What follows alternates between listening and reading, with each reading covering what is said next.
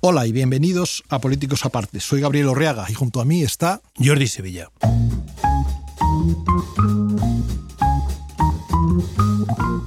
Para estar al corriente de todos nuestros episodios, síguenos a través de la plataforma donde escuchas tu podcast, a través de redes sociales o suscríbete a nuestra newsletter en politicosaparte.com. En nuestro estreno de hoy vamos a hablar de los populismos y la polarización política en España. Hablaremos también de las autonomías y de la condonación de la deuda, de la renovación del Consejo General del Poder Judicial y de la amnistía. Y le dedicaremos también un tiempo a Gaza. Todo con la vista puesta en los próximos acontecimientos políticos. Así que prepárense para un viaje un tanto atípico donde esperamos ofrecerles un análisis singular, conversaciones estimulantes y nuevas perspectivas sobre la situación política.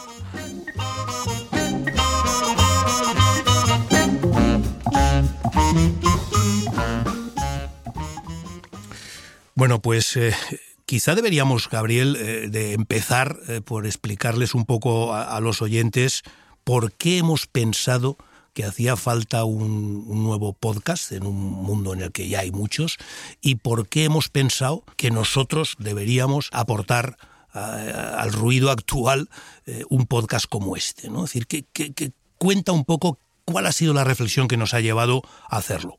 Bueno, el, ruido político yo creo que eh, somos todos muy conscientes de, la altísima intensidad que toma. ¿no? Es verdad que, en democracia siempre hay ruido, ¿no? siempre hay polémica, siempre hay debate, pero también es verdad que posiblemente en los últimos tiempos la, intensidad es, es eh, mucha más de la habitual. ¿no? Y luego es verdad que, que hay mucho debate ruidoso. Hay también, porque los hay, y buenos podcasts eh, que hablan de políticas públicas, de, unas, de todas, de varias, pero falta, o al menos esa es mi impresión y creo que la compartimos, falta un debate sereno, ordenado, de, entre personas con experiencia política y, que sean capaces de poner de manifiesto cuáles son de verdad las discrepancias. O sea, yo, creo que el, debate político... Discrepancias, que no insultos. Claro, claro. O sea, que, que el debate político, por supuesto, que, permite la confrontación de ideas, por supuesto que hay puntos de vista distintos desde posiciones ideológicas diferentes, por supuesto que, los ciudadanos tienen alternativas sobre las que tienen que optar, eh, pero eso tiene poco que ver con el ruido, ¿no? Tiene mucho más que ver con, los debates ordenados, con el diálogo público, con la contraposición de proyectos. Y, y bueno, y ofrecer eso desde personas que a distintos niveles, aunque bueno, hemos coincidido en algún área, pero en momentos distintos, pero que hemos tenido, digamos, trayectorias políticas largas y variadas, pues creo que no lo hay. Creo que ese debate no, no existe. ¿no? Sí, yo, coincido. Creo que, que, compartíamos la necesidad de ir un poco contracorriente, ¿no? es decir, un poco aquello de así no. Así no se puede hacer el debate, el debate político, eh, porque esto deteriora la democracia. ¿no? Yo creo que lo hemos hablado muchas veces, eh, esto que ahora se llama el populismo. ¿no? Bueno, el populismo de alguna manera es buscar eh, esa sensación de simplificar mucho los problemas, buscar culpables mucho más que, soluciones y, conseguir abrirse un espacio a base de, gritar. ¿no? Yo creo que cuando empezamos a hablar de esto, recuerda que hablábamos de intentar abrirse un espacio con la tranquilidad, con el diálogo, con la discrepancia, por supuesto, porque no todo el mundo pensamos igual, afortunadamente, pero rompiendo la corriente general que existe en este momento del y tú más, ¿no?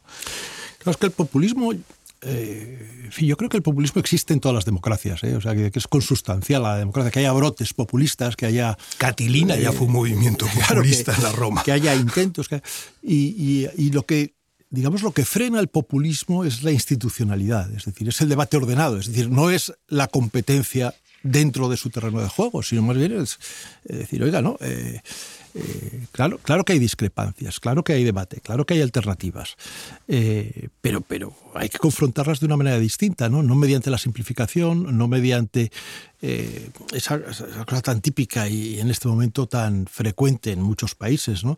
del intento de, prescindir de cualquier intermediación entre el político y el ciudadano al que se dirige, ¿no? Despreciar los medios de comunicación, despreciar eh, los especialistas en las materias, despreciar a los empleados públicos, despreciarlo todo, ¿no? Porque yo soy un visionario que tiene la solución y, la ofrezco y no, no, necesitamos nada más, ¿no? Ese discurso que es el que, el que revienta el funcionamiento de las democracias es el que hay que combatir y, y yo creo que se combate hablando. No, no, se combate, no se combate gritando, ni se combate digamos, asumiendo. el, problema también del populismo es que contamina la acción política de los partidos tradicionales, lo queramos llamar. ¿no? Al final, yo creo que produce un cierto vértigo, produce una cierta, eh, un cierto temor a ser desbordado por esos discursos tan potentes, tan ruidosos, y eso contamina tu acción política. Y, yo creo que hay que hacer un esfuerzo consciente por, por contrarrestarlo. Yo eso, vamos, lo, viví en las elecciones del, 2015, cuando Podemos, en fin, sacó muchos diputados y de alguna manera desde el PSOE sentíamos eh, su aliento en el cogote, ¿no? Entonces dices, bueno, esto quiere decir que hay una parte importante de mi electorado tradicional que ha decidido optar por una posición más radical como esta, por tanto, para recuperar a ese electorado tengo que radicalizarme. Y en ese sentido es el que tú decías que se contagia. ¿no? Y yo creo que esa es una situación similar a la que en este momento está el Partido Popular con Vox. Quiero decir, yo creo que muchas de la, digamos, radicalidad que desde mi punto de vista hoy está expresando el Partido Popular tiene que ver con, con que está ahí Vox, que está con un nivel de, de voto bastante importante. ¿no? Bueno, ahora se están mezclando muchas cosas, ¿no? Eh, indudablemente Vox es un partido que tiene tintes populistas evidentes eh, y en ese sentido ocurre lo que estamos diciendo, es decir, contamina, contamina el debate y, presiona, digamos, a otras fuerzas políticas. Pero también es verdad que el, que el momento político es muy singular, ¿no?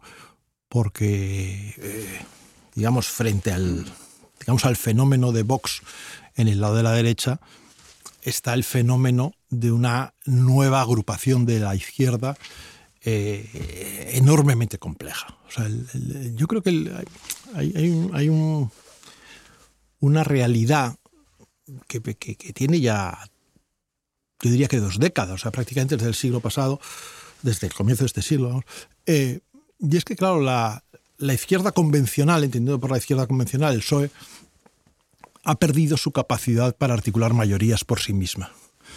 Es decir, eh, en el periodo del 2000 aquí, en el tiempo que el Partido Popular ha obtenido dos mayorías absolutas y que ha tenido pues, resultados a veces no de, no de mayoría absoluta, pero vamos, muy sólidos, el Partido Socialista al final nunca ha estado ni remotamente próximo a un resultado similar y por lo tanto ha asumido como, como un dato absolutamente inevitable que solo articulando mayorías más amplias puede llegar al gobierno. Esas mayorías más amplias que tradicionalmente se componían con Partido Comunista, Izquierda Unida, en fin, en sus distintas variaciones, en esta etapa pasan a, formarse junto a otros partidos populistas que son los populistas independentistas. Es decir, los movimientos independentistas, sobre todo los catalanes, son claramente movimientos populistas. Y entonces se busca la alianza, eh, inevitable porque no hay otra fórmula de configuración de mayoría, con unas fuerzas políticas que indudablemente lo que pretenden es reventar el esquema institucional vigente. Y eso complica todo mucho. Ahora, ¿cuál es la alternativa a eso? Claro, la alternativa a eso es el, entendimiento en el bloque central. Es decir, porque al final, eh, quitando un momento muy puntual, que fue el momento de, digamos, de gran ascenso de Ciudadanos por un lado y de Podemos por otro lado, donde efectivamente tanto Partido Popular como Partido Socialista cayeron a, cotas electorales muy bajas, pero quitando ese momento eh, coyuntural, el PP y el PSOE juntos suman, eh, o sea, representan claramente a la inmensa mayoría de los españoles. Eh, la, la, inmensa mayoría de la gente se mueve ahí. Y antiguamente, porque ya suena todo remoto, pues decíamos, no, las elecciones se ganan siempre en el centro. ¿Por qué? Porque todos sabíamos que pues la, inmensa mayoría de la gente está en posiciones moderadas, en unas ocasiones quiere el cambio, en otras quiere la continuidad, va cambiando su análisis de la realidad, su percepción y sus demandas, pero al final mm, se mueve el conjunto de la sociedad se mueve en un bloque central que es el que hace avanzar al país, ¿no? Y eso es lo que parece que ahora se abandona, ¿no? Mm, yo estoy, de acuerdo, pero uh, antes discrepo de una cosa, o discrepo no, matizo una cosa que has dicho antes, porque es verdad lo del Partido Socialista, que no ha sido durante este siglo capaz de, estas, de articular estas mayorías absolutas, pero las mayorías absolutas del PP ha sido por abstención de voto del PSOE. Es decir, mm, eh, sigue siendo el voto socialista o la abstención socialista la que acaba marcando en buena, en buena medida el resultado, el resultado de las elecciones. Yo me acuerdo en el 2011, eh, Rajoy saca mayoría absoluta con muy pocos votos más que había perdido en el 2008. Lo que ocurre es que el PSOE tiene un batacazo eh, histórico, ¿no?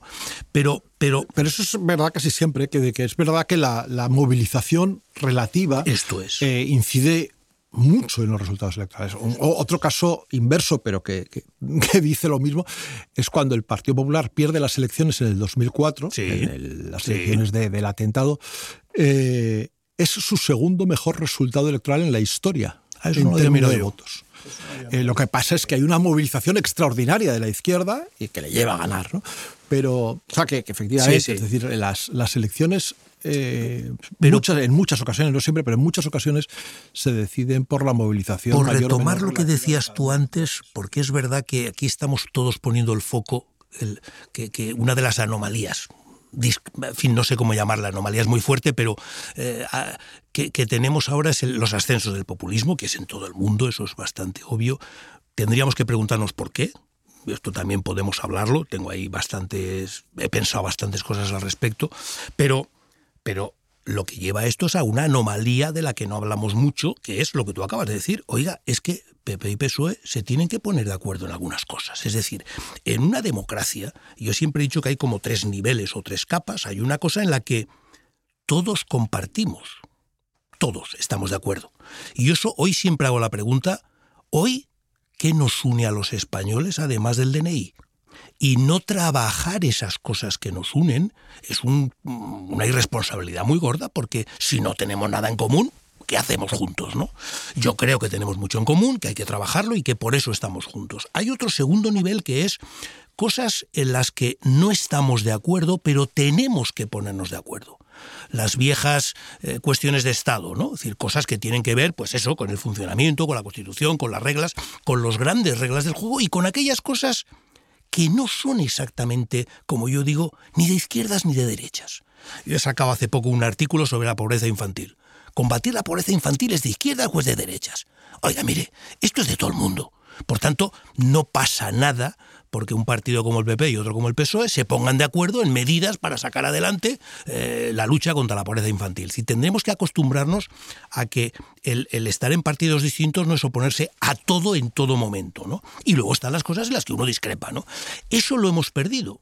Y yo creo que eso es lo que da mucho espacio de juego, efectivamente, a, a bueno, movimientos minoritarios, no olvidemos que son minoritarios, con el mismo derecho que cualquier otro a estar en el Parlamento, yo eso no lo voy a cuestionar, pero que efectivamente no puede que no tengan el mismo derecho a dirigir el país o a codirigir el país. No, no, sin duda, eh, es decir, los consensos sociales existen, y son mucho más amplios de lo que pueda parecer para, para un observador, digamos, puntual de la realidad, y, y hay que preservarlos, porque claro, otra cosa llamativa de este momento y, peligrosa, si lo queremos decir así, es que, claro, también los consensos se destruyen. Sí. Y, y, un caso que es muy típico en este momento y que yo creo que, que ilustra muy bien el problema es el modelo territorial. Sí, o sea, el modelo territorial es un modelo completamente compartido en el año 2000. Pero no puede no serlo. Preguntabas a todo el mundo Pero Gabriel, todo el mundo estarás de acuerdo conmigo en que no puedes no, estaba de acuerdo en el modelo descentralizado, en que si hubiesen cedido pues los grandes servicios públicos a las comunidades autónomas, la gente percibía una mejora en la prestación de los servicios,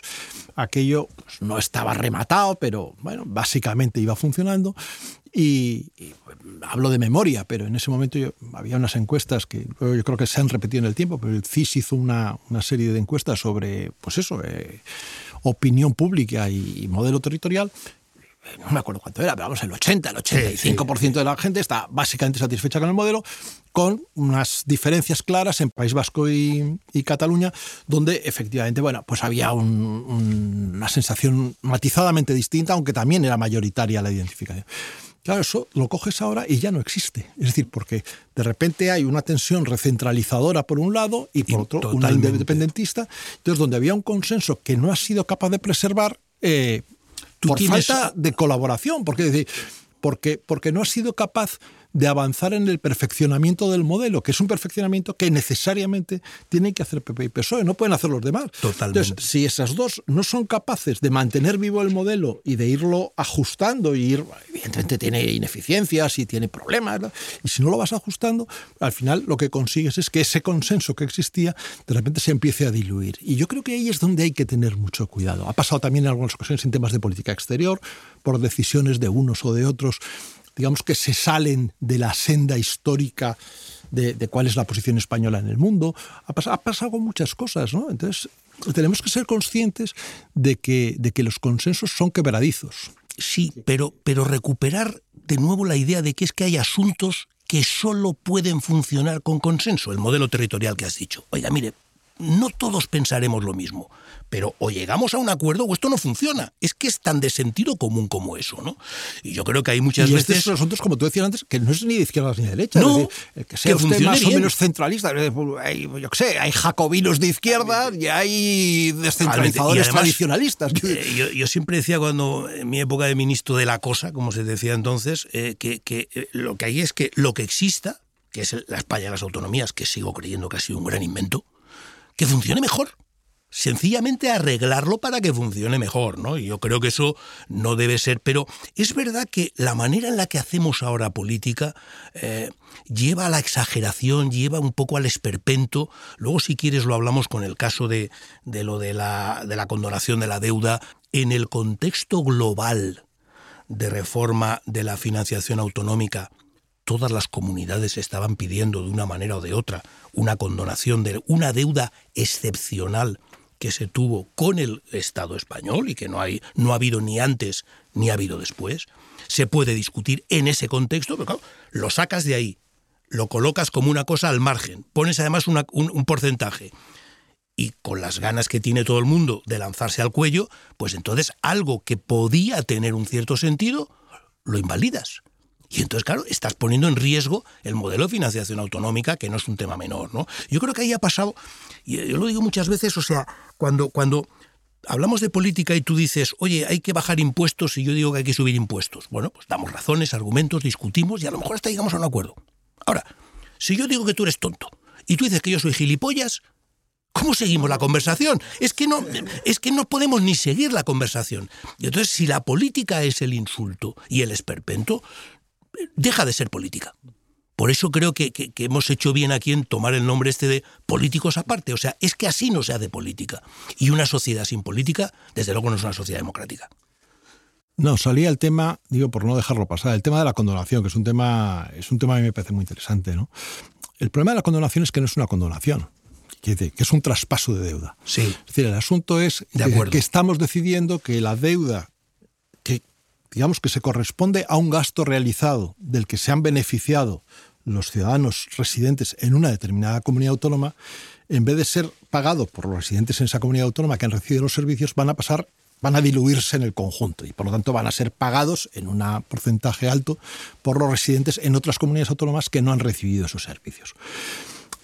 Es cierto que eso puede tener una razón de ser, o sea, puedes decir, oiga, es que eh, estaba mal financiada esa comunidad y por lo tanto esa deuda que se ha generado en realidad no es fruto de la gestión, no es fruto de nada, es fruto simplemente de que el sistema no, no atendía las necesidades de gasto. Claro, lo que es absurdo... Ten en cuenta que además también era un momento excepcional en el que tampoco en el mercado financiero encontraban se podían pero lo que es absurdo desde mi punto de vista es reestructurar la deuda, traspasarla de la comunidad autónoma, de las comunidades autónomas al Estado, sin modificar el modelo de financiación. Claro. Claro, porque es decir, lo, que te está denunciando la, aparición de una deuda desorbitada es que el modelo no funciona. Entonces, eh, o lo planteas toda la vez y dices, bueno, vamos a ver, es decir, ¿por qué eh, no se corresponde la financiación con la necesidad de gasto, o porque no se corresponde en este territorio y en otros sí, es decir, porque hay un problema de financiación per cápita que además es perfectamente conocido. Si es que este, como tantos otros temas, eh, hace mucho tiempo que se conoce. todo el mundo sabe y sabe eh, como, en fin, que de que hay distintas alternativas para ajustarlo, o sea que todo el mundo hemos estudiado y cómo funciona el, modelo alemán y cómo no sé qué, pero mm, claro, lo que, lo que es muy difícil de explicar es una condonación pactada unilateralmente con una comunidad autónoma que para que quede claro, porque la reunión fue, fue ayer, ¿no? la primera reunión del Consejo de Política Fiscal y Financiera, se ausenta de la reunión con el argumento, no, no, yo lo mío ya lo he pactado, yo, yo, yo ya lo, lo, de condonar mi deuda y mejorar mi modelo de financiación, yo, yo, ya lo he arreglado bilateralmente en un acuerdo extra todo, ¿no? Extra parlamentario, extra político. Y ahora ustedes, el resto, apáñense. Como que acá, eso razonablemente es intolerable por parte de todos los demás. Sí, sí, como se vio ayer, lo es, sean del PP, sean del PSOE, o sea, de quien sean. Es decir, como es lógico, el que tiene la responsabilidad institucional de defender los intereses de los ciudadanos de su territorio, no admite un trato desigual para otro, ¿no? Entonces, cosas que podían tener eventualmente alguna lógica, la pierden completamente cuando se hacen en un contexto determinado y una manera determinada. Es, un poco el, punto este en el que estamos ahora y que yo tampoco quiero hacerme abuelo cebolleta de que en mi época todo era mejor. No, no es verdad. Pero sí es verdad que ahora estamos en un momento excepcional, ¿no? Es decir, en un momento en el que, en el que hay un problema y en lugar de buscar soluciones al problema, buscamos cómo lanzárselo a la cabeza al adversario.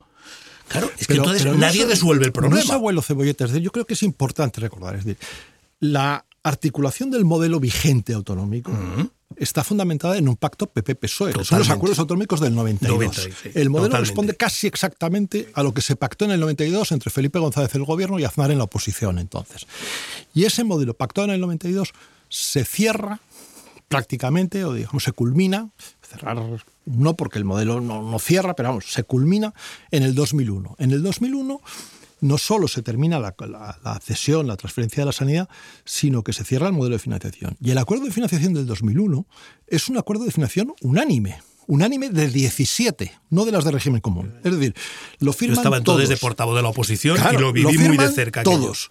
Eh, las dos comunidades entonces socialistas Tres, Castilla-La Mancha, Extremadura y Andalucía, que tenían recursos de inconstitucionalidad. que no habían aceptado la anterior. Los, retiran, que los habían planteado contra una solución del gobierno anterior de Felipe González.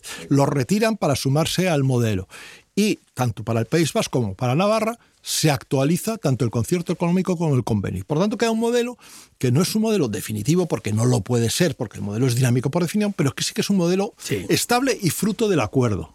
De entonces acá ha sido imposible eh, seguir en ese camino. Y, esa es la parte que, pues digo, que no es que sea de abuelo cebolleta, es decir, es que hay que preguntarse por qué fue posible en, la década del 90 al 2000 trabajar de una manera y fue imposible hacerlo en, los 20 años después, ¿no? Yo, yo eso le he, dado, le he dado algunas vueltas, en fin, eh, sobre, el, sobre el por qué, por qué triunfa eh, el populismo, ¿no? Y yo creo que hay, hay, hay dos cosas que, que, que ayudan a explicarlo, ¿no? Una, hay un nivel de cabreo ciudadano enorme, es decir, hay una cierta sensación que yo puedo entender de que, oiga, aquí hay problemas, como tú has dicho antes, que los conocemos desde hace mucho tiempo, que sabemos cuál es la solución desde hace mucho tiempo y que no se ponen porque ustedes no se ponen de acuerdo. Es decir, hay mucha sensación de, eh, de mm, ineficiencia de la política democrática y no hablo de un partido o el otro, ¿eh? hablo del modelo y del sistema. Y, un cabreo importante, lo hemos visto con los chalecos amarillos en Francia, o sea que no solamente es un problema, un problema nuestro, y, un, y las redes sociales. Yo creo que es imposible en este momento, hoy, en la época de Catilina no, porque no había redes sociales, pero hoy es imposible hablar del, populismo y de, y de, lo que es todos los fenómenos de polarización sin hablar de las redes sociales. ¿no? Pero el problema es ese, es decir, ver cómo hay una parte importante de los ciudadanos que se deja abducir por eso, ¿no?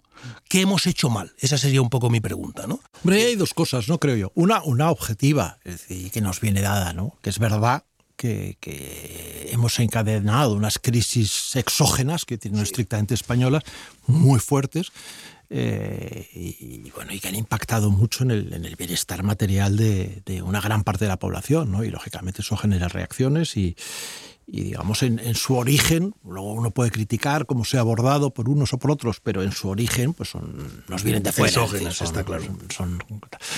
y, eso yo creo que nos afecta un poco también a todos los países, es decir, que eso también explica los fenómenos de, de varios países. ¿no?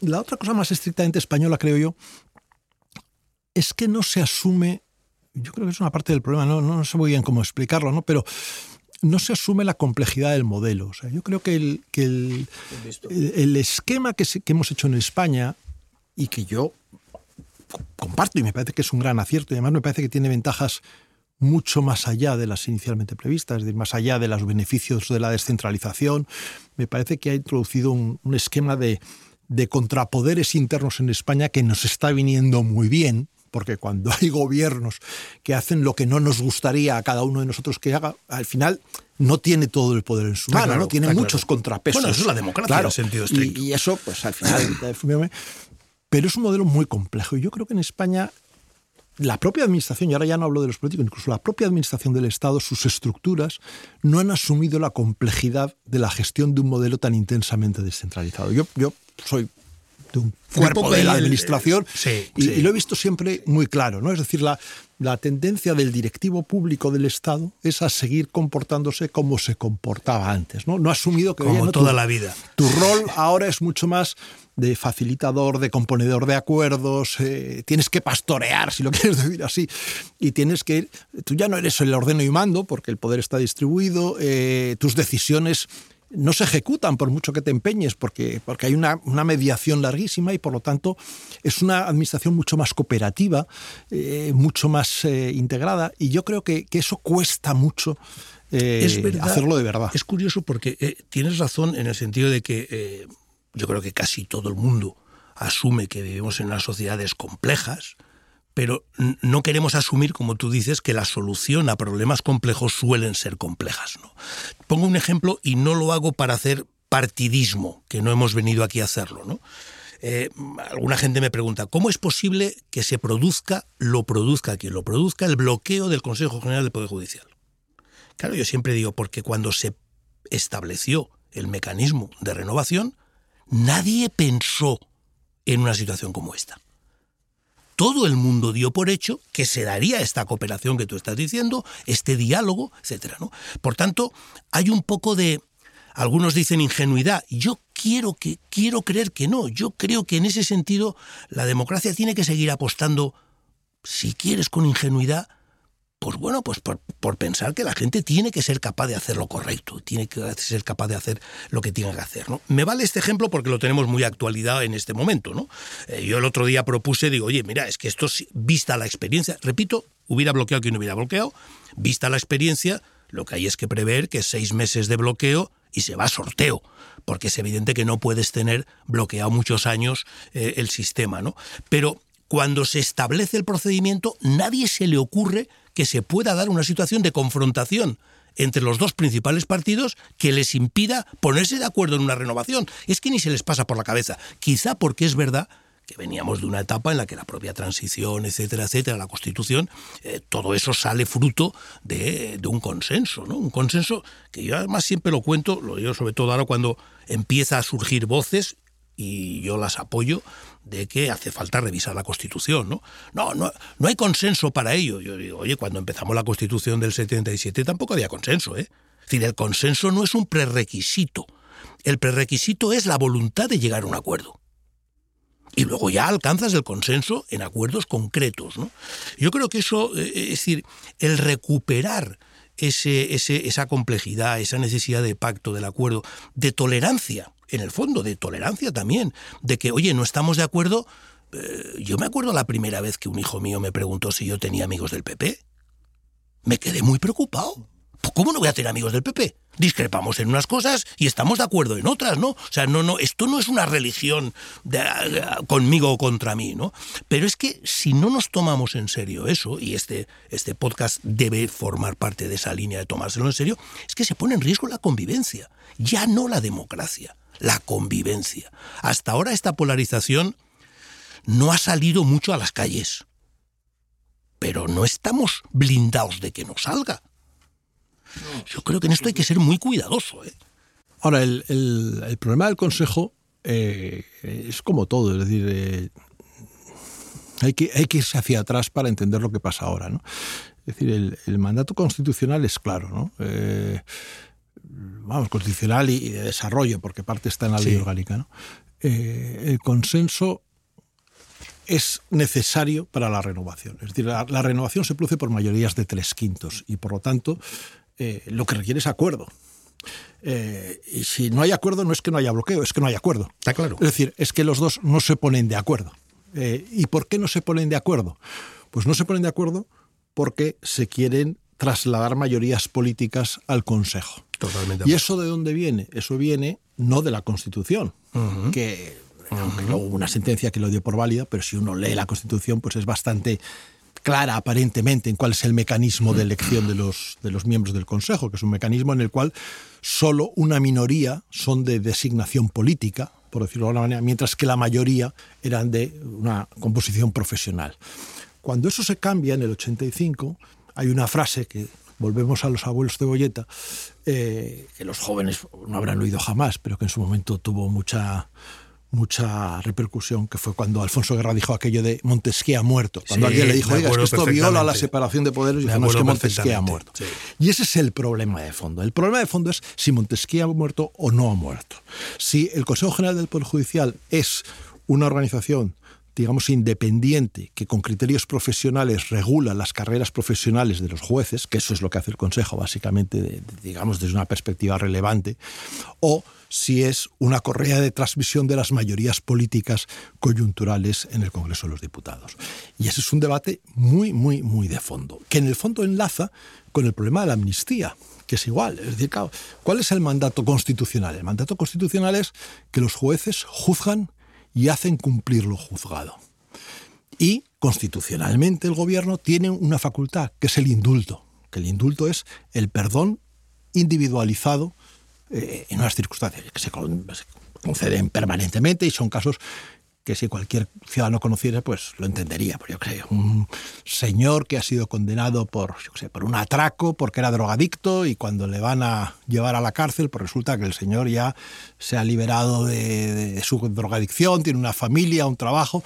Entonces el propio juez pues dice, oiga, mire usted, yo tengo que aplicar la ley, este señor pues efectivamente robó, pero me parece que en estas circunstancias, pues ese es un indulto. Claro, cuando se recurre ahora a la amnistía, ¿qué estás diciendo? No que perdonas a quien se ha rehabilitado o a quien ha manifestado su voluntad, sino que en base a un acuerdo parlamentario, a un acuerdo de investidura, tú olvidas la aplicación de la pena a quien cometió un delito de prevaricación, de malversación de fondos públicos, de desórdenes públicos, de sedición, le perdonas y por lo tanto dejas de aplicar lo juzgado. Es decir, en todos estos debates lo que se está poniendo en juego es la concepción misma del Estado de Derecho y de la separación de poderes. Y ese es de nuevo un debate eh, muy esencial. Eh, ¿Que puede haber fórmulas diversas de elección del Consejo? Por supuesto lo que no deberíamos, eh, digamos, estar de acuerdo en, países, digamos, de democracias occidentales organizadas, porque parece que es que los problemas que se plantean en España son problemas ex novo, ¿no? Que son problemas que solo se plantean en España. O sea, en todos sitios hay un poder judicial y en todos sitios hay un órgano que, que, lo administra y que lo regula y que define las carreras profesionales y que va diciendo, oye, pues este parece que es un juez un poco más apto que este otro para ascender de categoría o para tal. Eh, y, está resuelto. Y los países donde hay interferencia del poder político, democráticamente elegido en el poder judicial, son países, digamos, denostados. Totalmente de acuerdo. pero deberíamos de salirnos de ese círculo vicioso totalmente sin de demasiada. Reconoce que hasta ahora mm, estamos donde estamos porque eso lo ha hecho todos los gobiernos de todos los partidos ah, de una manera o de otra. Por supuesto. ¿eh?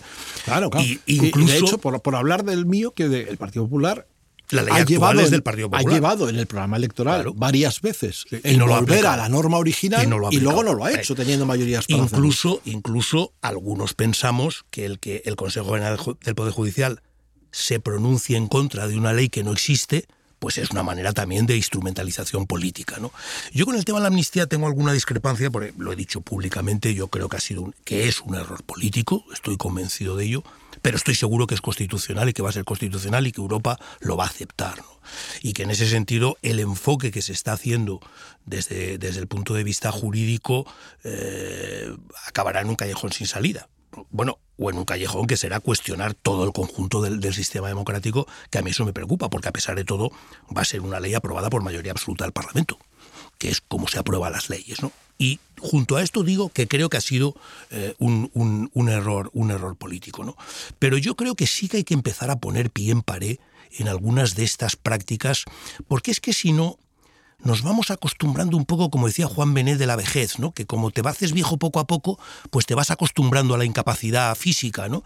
Y aquí poco a poco nos vamos acostumbrando a problemas de la democracia, a democracias que no funcionan, a democracias atascadas, y hay un momento que hay que decir, oiga, mire, no, es que esto no puede, lo haga el PP, lo haga el PSOE o Rita la Cantaora, me da lo mismo. Es decir, creo que ahí sí que hace falta una corriente ciudadana eh, eh, que diga, oiga, es que esto, primero, no tiene por qué ser así, se puede hacer de otra manera, y en segundo lugar, se debe hacer de otra manera, y esa otra manera es mejor para la democracia y para los ciudadanos. Yo creo que recuperar esos valores desde fuera, eh, y siendo, yo, yo siempre he dicho que esto de los políticos no, no, no, no, lo he hablado contigo, pero siempre digo que es como las películas americanas, lo de los alcohólicos, esos que dicen soy alcohólico pero no bebo, ¿no?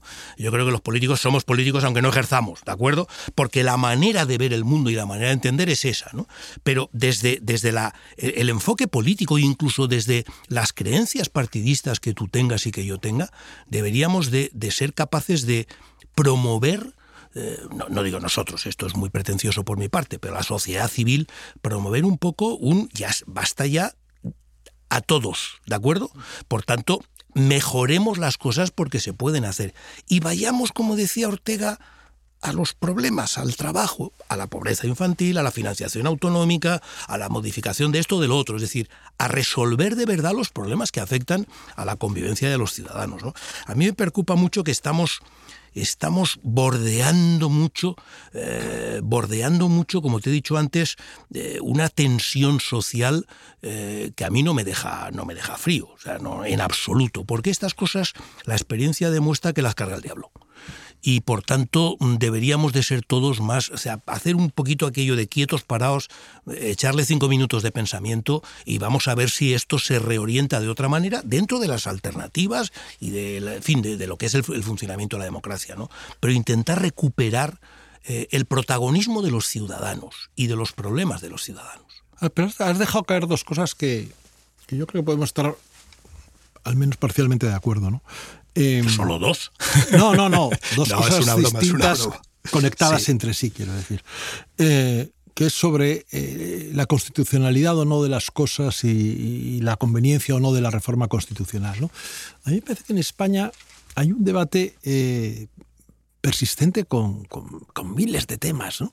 Eh, que se deriva a la constitucionalidad o no de los acuerdos, que a mí siempre es un, un debate que me, me disgusta un poco, ¿no? Es decir, porque yo, por supuesto, yo soy abogado, que, que tengo enorme respeto a la Constitución y a su aplicación, o sea, que no, no, no, no desmerezco en absoluto la importancia de que las normas se ajusten al mandato constitucional, ¿no? Pero me parece que normalmente los debates políticos van más allá de, de, de, si es constitucional o no. Es decir, dice, la eutanasia eso no es constitucional, yo qué sé, el divorcio eso no, el, eh, Hay que el matrimonio es, gay es, es constitucional o no. Sí, sí. Bueno, no sé, o sea, habrá que ver si es conveniente o no, si es bueno o malo. Y si, y si es bueno y no es constitucional, pues habrá que ponerse de acuerdo para reformar la Constitución y ya está. Que dice que no es, no es un texto dogmático recibido por mandato divino, ¿no? Entonces me parece que se deriva con demasiada facilidad el debate a la constitucionalidad, ¿no? Y a lo que hay que y ir. todos nos hacemos constitucionalistas. Al, claro, todos todo. sabemos si es constitucional. Y hay que ir a los debates eh, sustantivos, ¿no? Es decir, oye, ¿por, ¿por qué podemos no estar de acuerdo. ¿Por qué la amnistía es buena o es mala? ¿no? Eh, bueno, eh, aparte será constitucional o no, pero es. es. buena o es mala. Eso es. Desde, bueno, desde mi punto de vista, pues no es buena porque al final, al margen de que sea constitucional o no, conceder la amnistía a quien manifiesta eh, públicamente su, su, voluntad de reiterar en el delito, eh, pues no tiene ningún sentido. Vamos, no, Aunque no fuera constitucional. sino que es absurda. Entonces, a lo mejor cabría la Constitución, no lo sé, pero, pero no tiene ningún sentido. Es decir, que cuando ha habido en, muchos países y en España en el comienzo de la transición democrática un, un, perdón masivo, pues ha sido en, en un proceso efectivamente de reencuentro, de recuperación, de reconciliación que evidentemente en este caso, como es obvio, público y notorio, no se da. ¿no? Eh, entonces deberíamos ir a ese debate, no al de la constitucionalidad. La constitucionalidad ya, ya lo resolverá el Tribunal Constitucional. Exactamente, ya lo dirá quien tiene que hacerlo. ¿no? Oye, eh, Gabriel, vamos a ir, si te parece, cerrando este primer podcast. Y yo no me quiero levantar de aquí sin, sin que reflexionemos un poquito y nos pongamos en común con el tema de Gaza, que yo creo del atentado terrorista de Hamas, la respuesta, la situación, la ONU. Eh, y te, digo un poco mi opinión, de nuevo con cosas muy elementales, porque el debate está hecho en unos términos que a mí me sigue asustando. ¿no? Primero, eh, Hamas es un movimiento terrorista y yo no lo confundo en absoluto con los palestinos. Por tanto, puedo criticar a Hamas y apoyar a los palestinos. Y el actual gobierno de Netanyahu es un gobierno muy de derechas y muy radical, que yo tampoco lo confundo con el pueblo judío y con el pueblo israelita. Por tanto, puedo criticar a Netanyahu sin ser por eso acusado de, eh, de antisemita. ¿no? Yo creo que es evidente que fue un atentado terrorista, que además está muy explicado, los movimientos de Irán para evitar el, el, cierre de, relaciones diplomáticas de Arabia Saudita con Israel, en fin, eh, ganar influencia allí, todo eso se conoce y se, y se sabe, ¿no? Y por tanto tiene derecho legítimo Israel a contestar, a responder. Creo que se le ha ido la mano. Creo que en este momento negarse a, atender a eh, requerimientos de Naciones Unidas en el sentido humanitario, etcétera, eh, creo que se le está yendo la mano y está corriendo el riesgo de que se vaya volviendo opinión pública eh, en contra suya, olvidando que el origen de todo fue un ataque terrorista jamás, que yo no lo olvido nunca y quiero, quiero repetirlo, ¿no? Pero yo quiero defender la, la libertad de criticar el ataque de Hamas y decirle a Netanyahu también oiga, se te está yendo la mano. No puede ser que la respuesta lleve ya 10.000 muertos civiles y la mitad de ellos niños. ¿no? ¿Lo ves tú así también? Matizadamente. Eh, por supuesto que, la legitimidad para, para, ejercer la crítica eh, es indudable, ¿no? Pero, pero creo que nos cuesta eh, entender en, digamos, en Occidente, en Europa quizá, porque el, problema del Estado de Israel y de los judíos es un problema muy europeo, muy esencialmente americano también, ¿eh? Básicamente europeo. Sí, el origen Básicamente europeo, porque al final la, la creación del Estado de Israel eh, viene como consecuencia de la persecución de los judíos en Europa, eh, en el final del zarismo, en durante la Primera Guerra Mundial, las oleadas de migración masiva del este-oeste, la declaración Balfour es del, del 17, me parece. Eh, es decir, y el Estado de Israel, cuando se crea por una decisión internacional, es decir, por una decisión de Naciones Unidas, eh, el mismo día en el que se constituye el Estado de Israel eh, tras su mandato, le es declarada la guerra por todos sus vecinos. Es decir, es un país del cual se cuestiona su existencia desde el mismo momento fundacional. Claro, el ciudadano israelita actual es perfectamente consciente de que hay unos enemigos, y en este caso sí que son enemigos en sentido estricto, que no es que quieran em, nada, lo que quieren es su desaparición. El caso de Hamas y, y esos están sus estatutos. Están encabezados por una potencia regional muy importante como es Irán, que está al borde del desarrollo de sus capacidades nucleares. Entonces, por lo tanto, la ciudadanía de Israel lucha por su supervivencia. Yo estoy de acuerdo en que Netanyahu no es, sin duda, el más amable de, los líderes políticos y no, no, le tengo, digamos, especial aprecio. Pero ojo, el gobierno en este momento en Israel no es el de Netanyahu. Es decir, eh, digamos, la dirección de la guerra eh, está formada por una coalición en la cual están incorporados los líderes de la oposición y por lo tanto, eh, digamos, las operaciones que se están desarrollando en Gaza son operaciones eh, fruto de un, digamos, gabinete de unidad nacional. no, no es eh, la ultraderecha.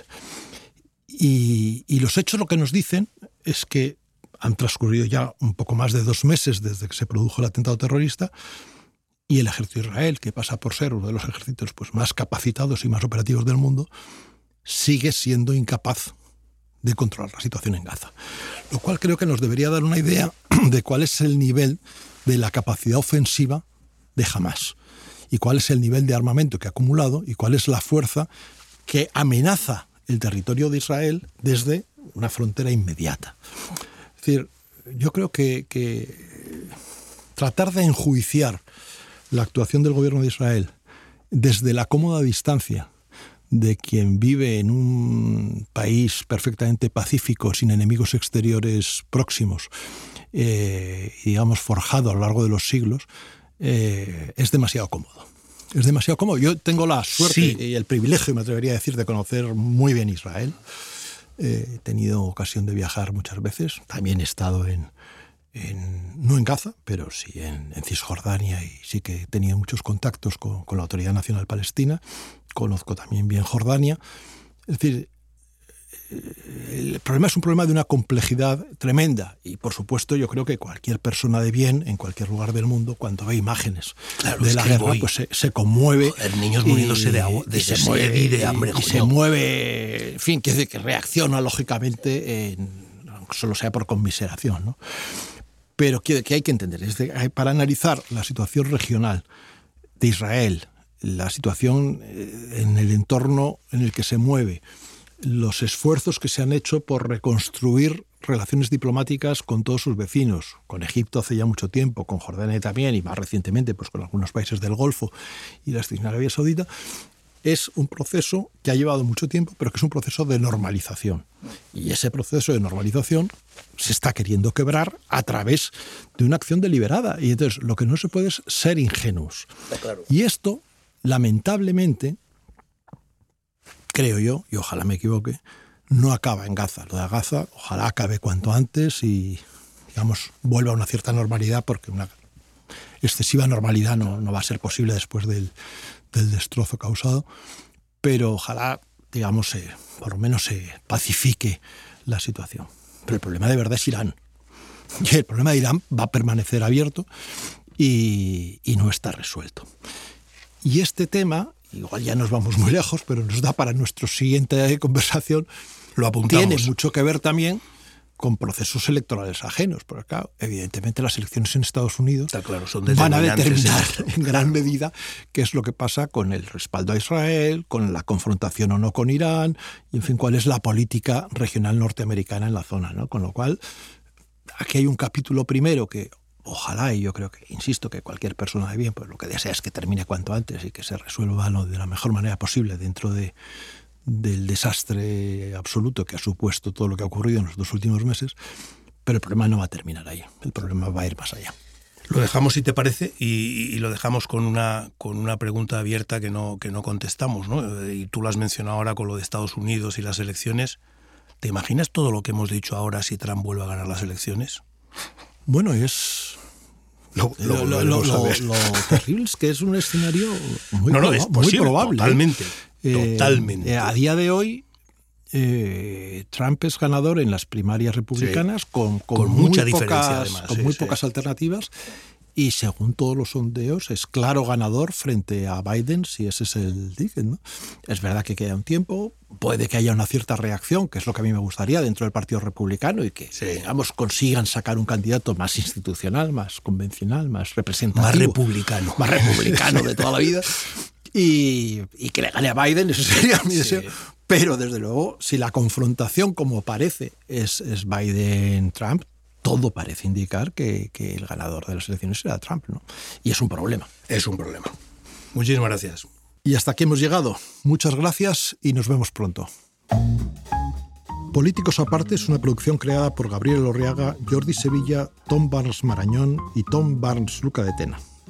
Grabado en los estudios de la Panadería en Madrid el 12 de diciembre de 2023.